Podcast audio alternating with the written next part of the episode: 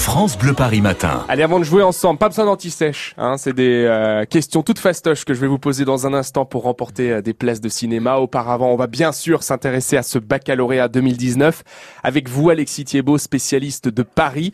Et vous allez nous apprendre plein de choses justement sur le bac. Et d'abord, peut-être l'histoire, depuis quand existe-t-il Alors c'est vrai qu'on pense euh, tous à tort que Napoléon a inventé le bac, mais en fait non, l'épreuve elle existait bien avant lui, puisqu'on trouve son origine au XIIIe siècle, euh, en fait en même temps que l'apparition euh, de l'université de Paris.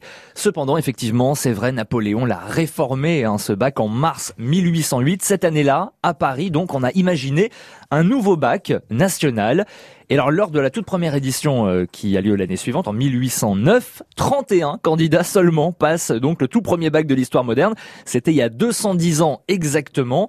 Euh, durant cette première édition, d'ailleurs, aucun candidat ne vient de l'Académie de Paris. Hein. Ça c'est un petit peu la, la, la loose pour notre région, j'ai envie de dire. Le bac, en tout cas, il va vite devenir l'examen le, plus important en France, euh, en tout cas pour les hommes, puisque faudra attendre 53 ans pour que la première femme puisse passer son bac. Elle s'appelle Julie Victoire Daubier. C'était en 1860 elle obtient, écoutez bien, euh, son bac en totalisant 6 boules rouges, 3 boules blanches et une boule noire. Ah bon? Et oui, en fait à l'époque... Motus à l'époque Pas loin. En fait, à l'époque, c'était des épreuves orales et le vote du jury se faisait ainsi par boule de couleur. Voilà. Eh bien, on se couchera moins bête ce soir grâce à vous. C'est assez étonnant cette info. Le bac 2019 qui démarre donc aujourd'hui.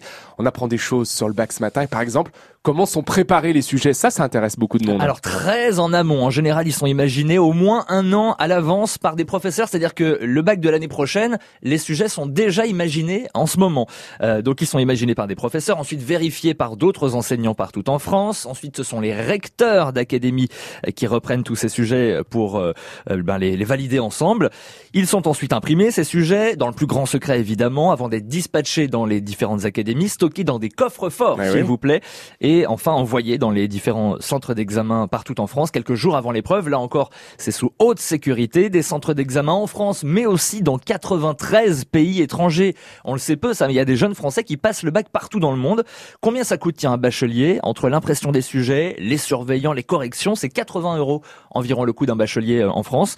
Et si vos enfants passent le bac en région parisienne, qu'est-ce qui est interdit euh, aujourd'hui et puis tout au long de la semaine? Les retards, évidemment. Aucun candidat ne peut entrer dans la salle après l'ouverture des enveloppes. C'est donc dans 15 minutes. Voilà, donc dépêchez-vous si vous êtes à la bourre. La fraude ou les antisèches, évidemment, peuvent vous valoir jusqu'à une interdiction de passer le bac pendant 5 ans. Mais le plus grave, c'est la substitution. C'est si vous envoyez quelqu'un à votre place, puisque là, carrément, des sanctions pénales sont possibles. À éviter donc si vous passez le bac cette année. D'ailleurs, Alexis, quelles sont les nouveautés de cette édition Alors, 2019 euh, Les nouveautés, d'abord, certains élèves, par exemple ceux qui sont hospitalisés ou incarcérés, qui sont donc dans l'impossibilité de se déplacer sur lieu d'examen, vont pouvoir passer le, les oraux obligatoires en visioconférence. C'est une première cette année 2019. Autre nouveauté, une partie des copies sera corrigée par informatique. Grâce à un site sécurisé, des correcteurs vont pouvoir consulter les copies anonymes en ligne et les corriger directement sur ordinateur, donc depuis chez eux ou depuis leur établissement. Là encore, c'est une première. Côté âge, vous l'avez dit tout à l'heure, Romain, record historique cette année pour notre région et pour toute la France d'ailleurs. C'est le plus jeune candidat de tous les temps, 11 ans et 7 mois. Mhm. Il est de l'Académie de, de, Versailles. Le plus âgé, lui, a 77 ans. Loin du record de 2015. Hein. 2015, c'était 93 ans, euh, le, le, le, le, record euh, de, voilà, de tous les temps. Et puis, euh, on peut le dire également, bravo au lycée Gonzague, Saint-Louis de Gonzague, pardon, à Paris, qui détient le record du plus gros taux de réussite. 100%. Ah bon? Tout le monde? 100% en eh plus ben. avec mention. On l'espère. Qui a eu le bac autour de la table? Bah oui, moi. Ah, il y a plein de gens qui n'ont pas eu le bac. Si vous n'avez pas eu le bac et que vous en êtes quand même sorti dans la vie, ça nous intéresse de vous avoir et de vous parler ce matin parce qu'on en fait des tonnes, des caisses tout le temps sur ce baccalauréat. Mais venez nous dire s'il a encore une valeur ou pas. 01 42 30 10 10. Vous avez la parole ce matin sur France Bleu Paris.